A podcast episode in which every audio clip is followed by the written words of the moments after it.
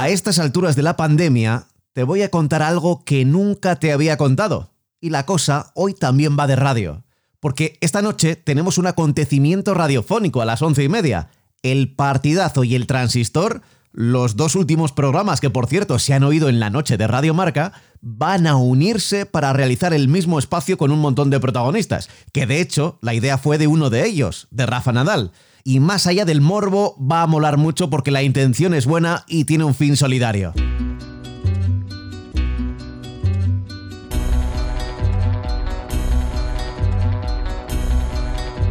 Antes de contarte mm, las cosas de hoy, te voy a anunciar un plan, a ver qué te parece a ti. Hace, hace algunos días, Benito Pérez Barbadillo, que es el jefe de prensa de Rafa Nadal, bueno, lleva toda la vida con Rafa, ¿no? Eh, me dijo que Nadal y Gasol habían pensado ofrecernos hacer una noche un programa en la radio con los programas deportivos al mismo tiempo, o sea, compartiendo oyentes y compartiendo esos mm, personajes. A mí la verdad es que la idea me, me gustó, al presidente de Onda Cero también, y también les gustó a los dirigentes de la COPE y a Juanma Castaño, el director del programa. a una iniciativa histórica para la radio que es emitir conjuntamente eh, dos programas de dos cadenas distintas, que son el transistor de Onda Cero con De la Morena y el partidazo con todos nosotros. Son tiempos y, y momentos en los que posiblemente nos une a todos la misma preocupación, el mismo miedo a enfermar y las mismas ganas de ayudar e incluso de compartir, ¿no? Por primera vez, el miércoles haremos conjuntamente para recaudar fondos para la lucha contra el coronavirus, el transistor y el partidazo juntos. Compartir conversación con Rafa Nadal, con Pau Gasol, con Fernando Alonso, que son los tres que en principio mm, han confirmado su presencia por videoconferencia. Y estamos encantados de que el miércoles esta antena se ponga a disposición de todos los que necesitan ayuda. Que es, eh, al fin y al cabo, para los que vamos a hacer el programa, para todos aquellos que necesitan ayuda. Rafa, Gasol, eh, Fernando Alonso, Carolina Marín y la lista es inmensa. Sobre todo mm, se trata de que estés tú, que eres el, el importante. Escuchando el transistor. Escuchando el transistor. Y hoy te voy a contar un secreto. Te voy a dar los detalles de cuando conseguí que todas o casi todas las radios de España emitieran lo mismo y al mismo tiempo. Todo empezó en la Navidad de 2011, cuando Campo Frío emitió este anuncio.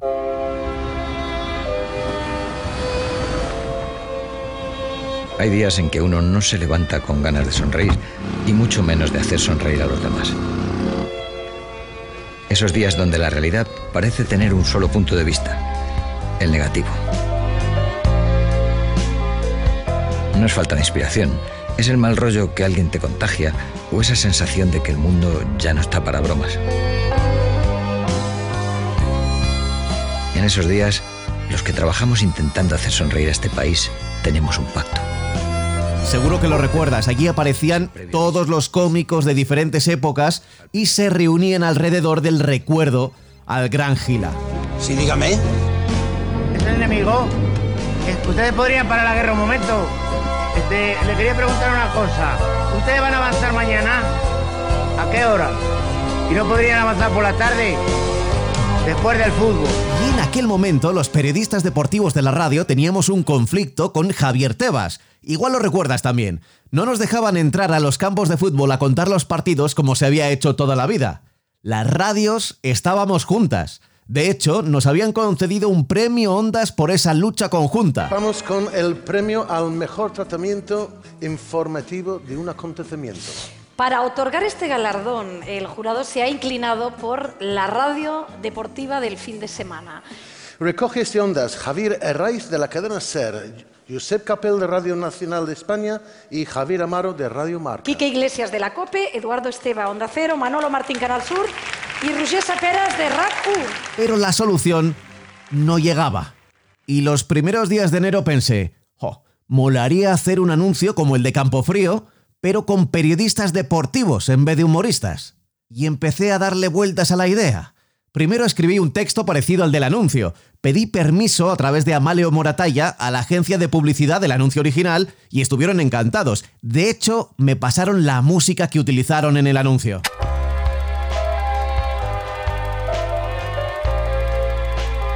Luego, una vez que tenía el texto, repartí las frases y grabé primero a los que tenía cerca. A Edu García, Esos días donde la realidad parece tener un solo punto de vista, el negativo. y a Paco García Caridad. Nos juntamos todos. Nos reunimos todos. Luego me atreví con Onda Cero, que me parecía más fácil, y Ángel Rodríguez y Javier Ares y Javier Ruiz Tabuada grabaron sus frases y nos las enviaron. ¿Cómo te llega? Muy bien. Vale, venga, pues empezamos, ¿vale? Cuando quieras, está grabando ya. Nos juntamos todos en la radio, en las ondas, sin importar la cadena. Ese era Ángel, Valdeares, ¿vale? Ok. Es el mal rollo que alguien te contagia. Y el último está Guada. Ok. Sin importar la cadena. Sin importar la cadena. Por supuesto, tenía que incluir a Radio Nacional y Chema Abad también me mandó su parte. De sonido, volumen y tal y todo viene así, ¿no? Vale. Ni los colores de nuestros micrófonos. Ni los colores de nuestros micrófonos. Ni los colores de nuestros micrófonos. En aquel momento existía también Punto Radio y los deportes corrían a cargo de Avellán, pero quedó descartado porque sus ideas estaban próximas a las de Tebas y Rouras. Bueno, faltaban los que creía que iban a ser más complicados, la SER y la COPE.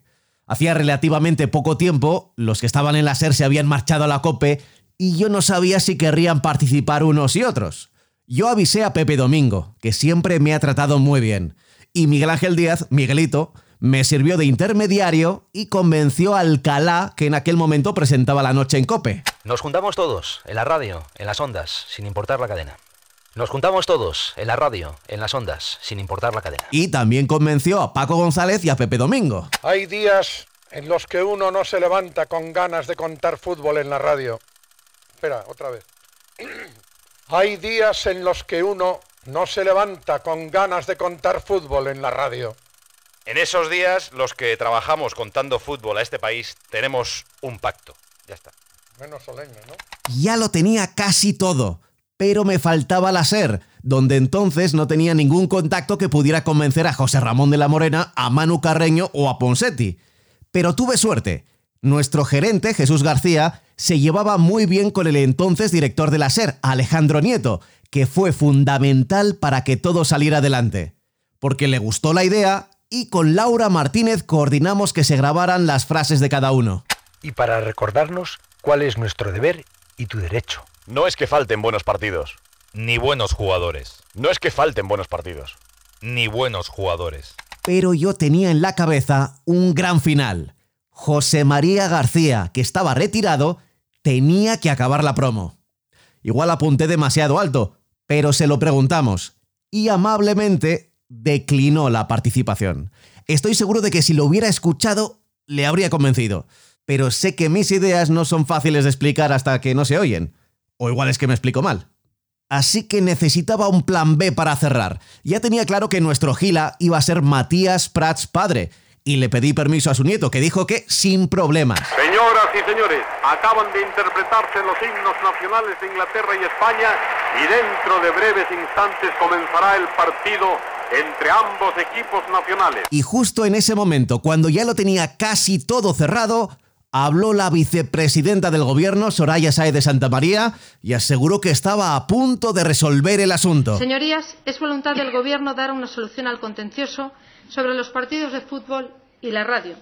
El Ejecutivo está, el Ejecutivo está dispuesto a abordar cambios legales que permitan el acceso de las emisoras a los campos de fútbol con el fin de que los, que puedan, que los puedan retransmitir libremente, como lo venían haciendo, cubriendo únicamente los gastos que pudieran generar.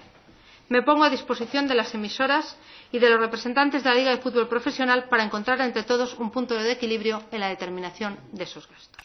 Así que tuve que actuar rápidamente. Me faltaba el final, pues en pocas horas tenía que conseguir cerrar con las voces de los que también sufrían por no entrar en los estadios, los narradores. Así que conseguí una frase de Raúl Varela. Volveremos a cantar gol. Volvemos a cantar gol. Volveremos a cantar gol. Volveremos a cantar gol. Una frase que le pedí a Alfredo Martínez de Onda Cero, tuve que esperar hasta que acabara el programa nocturno a eso de las 2 de la mañana. Todos unidos volveremos a cantar un gol. Todos unidos volveremos a cantar un gol. Y por último, no tenía a García, pero podría tener a Manolo Lama. Llamé otra vez a Miguelito y por fin Lama grabó la última frase sin poner casi ninguna pega. Como antes, como siempre, como antes, como siempre. Es que dime tú a mí la gilipollez que me haces hacer. Y así surgió la promo que unió las principales redacciones de deportes de las principales cadenas de radio de nuestro país. La SER, la COPE, Onda Cero, Radio Nacional y también Radio Marca. Y se emitió por primera vez al mismo tiempo y a la misma hora en todas esas cadenas.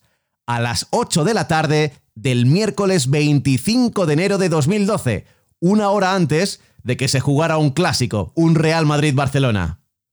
Y así sonó.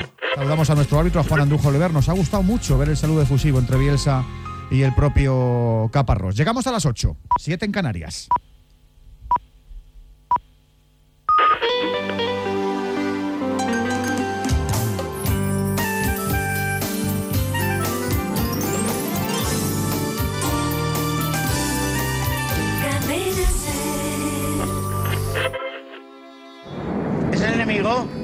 Ustedes podrían parar la guerra un momento. Que si pueden parar la guerra un momento. Ustedes van a avanzar mañana, el domingo. ¿Pero a qué hora? Y no podrían avanzar por la tarde, después del fútbol. Hay días en los que uno no se levanta con ganas de contar fútbol en la radio. Son ya muchos fines de semana en los que no disfrutamos del fútbol. No es que falten buenos partidos, ni buenos jugadores. Es el mal rollo que alguien te contagia. En esos días, los que trabajamos contando fútbol a este país tenemos un pacto. Nos juntamos todos. En la radio. En las ondas. Sin importar la cadena. Ni los colores de nuestros micrófonos. Y para recordarnos cuál es nuestro deber y tu derecho. Todos unidos. Volveremos a cantar gol. Como antes, como siempre. Transmitimos desde el estadio de Maracaná, de Río de Janeiro. Acaban de interpretarse los himnos nacionales de Inglaterra y España y dentro de breves instantes comenzará el partido entre ambos equipos nacionales, decisivo para la clasificación en este campeonato del mundo de 1950.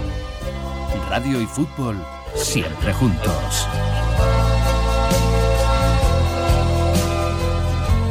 Bonita, ¿eh? Sí, Qué bonito, bonita. qué bonito, qué bonito. Qué bonito. Un aplauso para los compañeros Sí, de, de Radio Marca que se lo han currado. Ha sido Juan Arena y compañía, ¿no? Supongo. Juan Arena por lo menos estaba metido. Fue el que me lo pidió a mí. Correcto, correcto. Fue el que me lo pidió. Es a mí. el ideólogo. El ideólogo de la, de la cosa. Bueno, pues esta. Seguro que hay alguien al que odias mucho. O igual odiar es decir demasiado, pero que te cae mal, por lo que sea. Tú pides a los políticos que lleguen a pactos y que Tebas y Rubiales hagan las paces. Pero tú, ¿estarías dispuesto a olvidar el mal rollo durante un rato? Pues esto va de eso. Porque luego nosotros, los periodistas deportivos, tenemos nuestras miserias de cada día. Somos muy competitivos, allegos, yo lo dije primero, yo tengo más oyentes en el EGM y todo ese rollo. Pero cuando hay una tregua, como esta noche en la radio, por un objetivo mayor, es cuando creemos que la vida puede ser maravillosa. Pablo Juan Arena.